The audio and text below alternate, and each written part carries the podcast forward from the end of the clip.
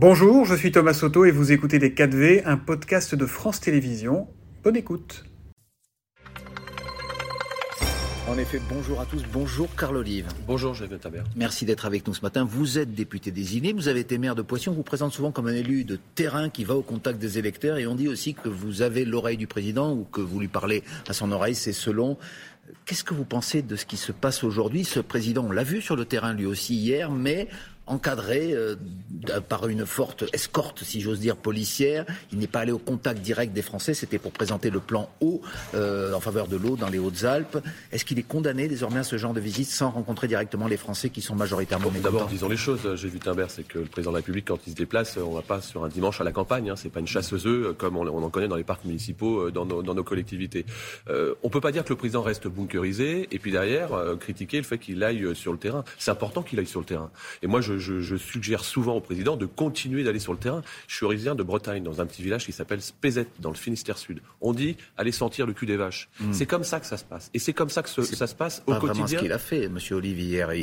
Euh, hier, il, n'a pas vu. Il y avait des manifestants, par exemple, qui l'attendaient à Savine-le-Lac. Il ne les a pas rencontrés. vous on vous attendait quoi? Que, que, le président s'offre euh, à la vindique qu'on connaît euh, actuellement, qu'on voit dans toutes les manifestations. Quoi qu'il fasse, de toute façon, c'est systématiquement battu, battu en brèche revanche, ce qui est important, c'est effectivement de rencontrer des maires, de rencontrer des présidents euh, d'associations, de continuer, voilà, aller sentir le terrain. Et ça appartient au président, mais pardon, ça appartient aussi au gouvernement, ça appartient aussi aux députés. C'est le boulot que nous faisons au quotidien quand on est maire, et vous l'avez, euh, rappelé. Et ça, c'est important, je pense, que nous ne l'avons pas suffisamment fait ces derniers mois. Mais vous voyez tout de même qu'aujourd'hui la colère euh, se cristallise autour de la personne du président. Est-ce que vous lui conseilleriez, par exemple, de revenir, comme il l'a fait plusieurs fois depuis qu'il est président de la République, chez vous, à Poissy, pour parler directement, cette fois sans filtre, aux électeurs. Non mais Poissy, je suis très heureux de vous, une autre commune. que vous parliez de Poissy. Mais en tout cas sans filtre. Oui, mais je, je, en plus c'est un exercice qu'il apprécie euh, particulièrement. Le moment venu, c'est ce qui va se. Le moment venu, pas maintenant, pas tout de suite,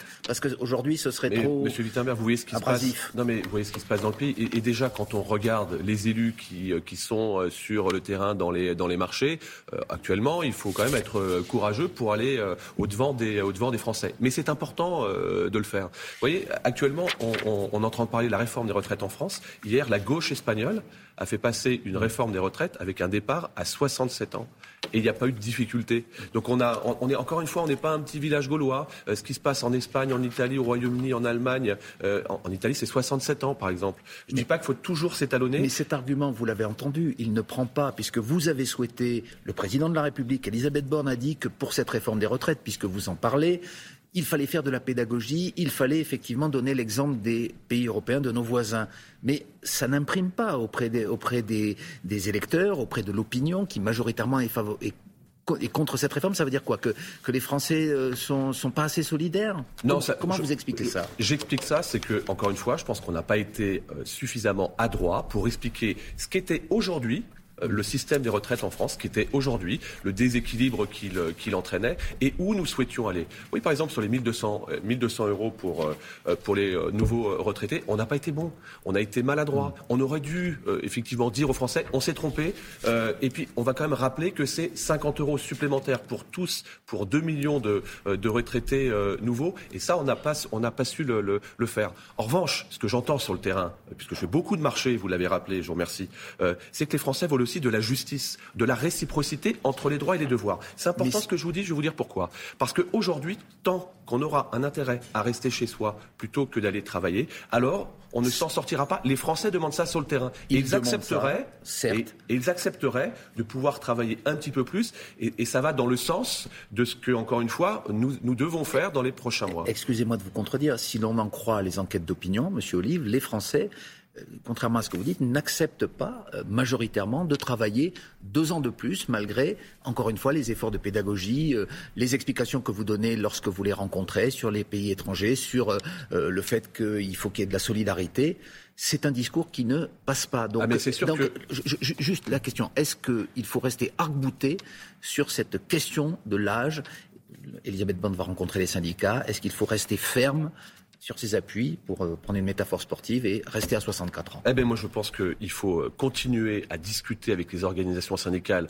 Encore faut-il qu'elles acceptent les mains tendues, parce qu'actuellement, euh, c'est le cas. Avec les organisations politiques, encore faut-il qu'elles acceptent mm. d'aller voir la gouvernance. Quand j'entends que la gauche et le Parti communiste, finalement, vont faire une déambulation pour aller à l'Élysée, enfin, je veux dire, ça va, on marche sur la tête dans ce pays. Où vous voulez échanger et on échange, ou alors vous ne voulez pas échanger et on tourne, on tourne toujours en rond. Enfin, excusez-moi, euh, encore une fois, euh, si euh, on avait voulu se planquer, si on avait voulu passer, c'est beaucoup plus facile de faire passer une retraite de 65 ans à 60 ans comme en 1981, ou faire passer l'âge, l'heure de travail hebdomadaire de 39 heures à 35, heures. Ça, c'est non mais écoutez, ça c'est très très simple. On pouvait aussi mettre tout sous le tapis et puis on se frotte les mains et puis on laisse finalement l'avenir scellé à nos enfants. Les, les arguments en faveur de cette réforme, on les connaît. Néanmoins, est-ce qu'il y a aujourd'hui une chance, un, espoir pour ceux qui contestent la réforme, qu'il y ait un bouger, entre guillemets, sur encore une fois, j'y reviens, l'âge, euh, le président a entrouvert une porte en disant qu'il y avait, s'il y avait eu un compromis à 63 ans et demi lors de son interview, il y aurait peut-être réfléchi. Qu'est-ce que vous dites, vous? Il faut bouger Il faut entendre ce que, dit par exemple Laurent Berger Je dis que tout ça va dans le bon sens. Quand le président, à deux reprises, la semaine dernière, dit qu'effectivement euh, la, porte, euh, la porte est ouverte, je pense qu'il faut aussi saisir cela. Quand M. Berger, vous le dites, propose de venir rencontrer le président et que c'est acté, je trouve que ça va, ça va dans, dans le bon sens, y compris avec, euh, avec Mme Borne. Quand il y a une proposition de médiation. Une médiation. Oui, mais elle a été refusée par Olivier Véran, Attendez, le porte-parole du gouvernement. D'abord, aujourd'hui, on va euh, rappeler, M. Wittenberg, qu'on a le Conseil constitutionnel, donc euh, qui donnera son, ses conclusions le, 14 avril prochain. Donc, le, moment, le moment venu, il y aura des décisions qui seront prises. Et je pense qu'il faut que nous continuions à, à avancer parce qu'il y a des structurations très importantes pour le pays. Et je redis, moi j'appelle un Grenelle du travail, de la valeur travail. Et je vais vous dire, je fais une suggestion qui est aussi un Grenelle qui soit couplé avec euh, les institutions. Et vous voyez ce qu'on est en train de dire? Je pense que le, le retour du cumul député-maire fait parfaitement son sens, y compris dans l'actualité que nous vivons euh, aujourd'hui. Parce que vous l'avez dit, les maires ne sont pas déconnectés. Ils apporteraient un bon souffle et ça permettrait peut-être de faire passer un certain nombre de, de messages que les Français euh, réclament. Une fois que la décision du Conseil constitutionnel sera tombée, est-ce qu'il faut que le gouvernement bouge ou pas? Ou il faut prendre cette réforme telle qu'elle est, c'est-à-dire avec un âge légal qui passe à 64 ans? C'est une question claire en fait. Oui ou non, selon vous Est-ce qu'il faut rester ferme sur cette, cet âge qui, reste le casus belli, qui reste le, la pierre angulaire de cette réforme et qui suscite la colère? Écoutez, même à 64 ans, on sera encore l'un des pays d'Europe qui part le, le plus tôt euh, en retraite.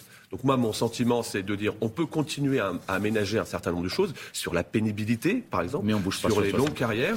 Euh, mais 64 ans, euh, c'est acté. C'était même 65 ans dans le programme présidentiel, hmm. pas entre deux tours, avant le premier tour, page 13 du programme présidentiel.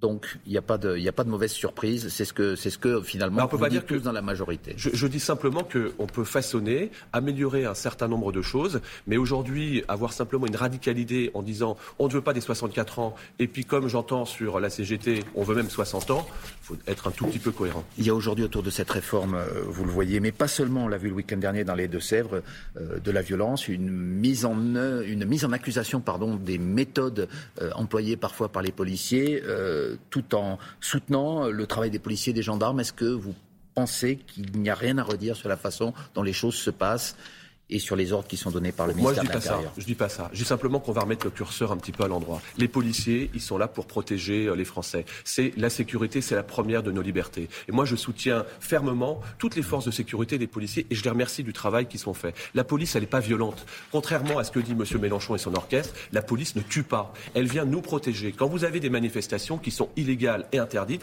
quand c'est interdit, on se déplace pas. C'est une décision qui, quand est, il y a des euh, dérapages dénoncés aussi par la des droits de l'homme, par la défenseur des droits. Moi, la Ligue des droits de l'homme, c'est très bien.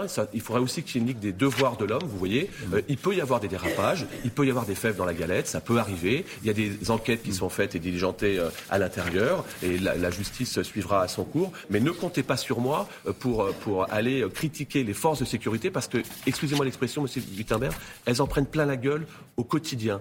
Et ces gens-là, ils, nous ont permis et, continuent de nous permettre d'être dans le, le beau pays qui qui, qui, qui est le nôtre. Mais est-ce que ça suscite quand même un climat aujourd'hui de violence dans le pays, d'incompréhension que vous ressentez, y compris vous sur le terrain? Alors d'abord deux choses. Un, il y a quand même 7 Français sur 10 qui ont confiance dans, dans, dans, dans sa police. Vous parliez de sondage tout à l'heure, je me permets d'en de, d'en imposer un autre. Euh, oui, euh, bien sûr qu'il y a des tensions, mais on a des tensions parce que euh, on a une, un côté très irrationnel de notre société et on le voit bien. Et d'où ça démarre? À l'Assemblée nationale. Euh, quand on voit que LFI, depuis près d'un an, refuse, bloque, insulte, menace, quand je vois le président de la République... C'est de la violence pour bah, C'est le relais qu'on retrouve dans la cocotte minute de l'Assemblée nationale. Pas seulement, mais en grande partie. ces gens-là veulent nos institutions, on le retrouve aussi sur le terrain. Et moi, j'appelle un sursaut républicain, un ordre républicain et une concorde nationale pour que toutes les sensibilités, quelles qu'elles soient, justement, condamnent toutes ces violences. Et puis viennent apporter, euh, encore une fois, un ordre républicain qui laisse place au désordre d'aujourd'hui.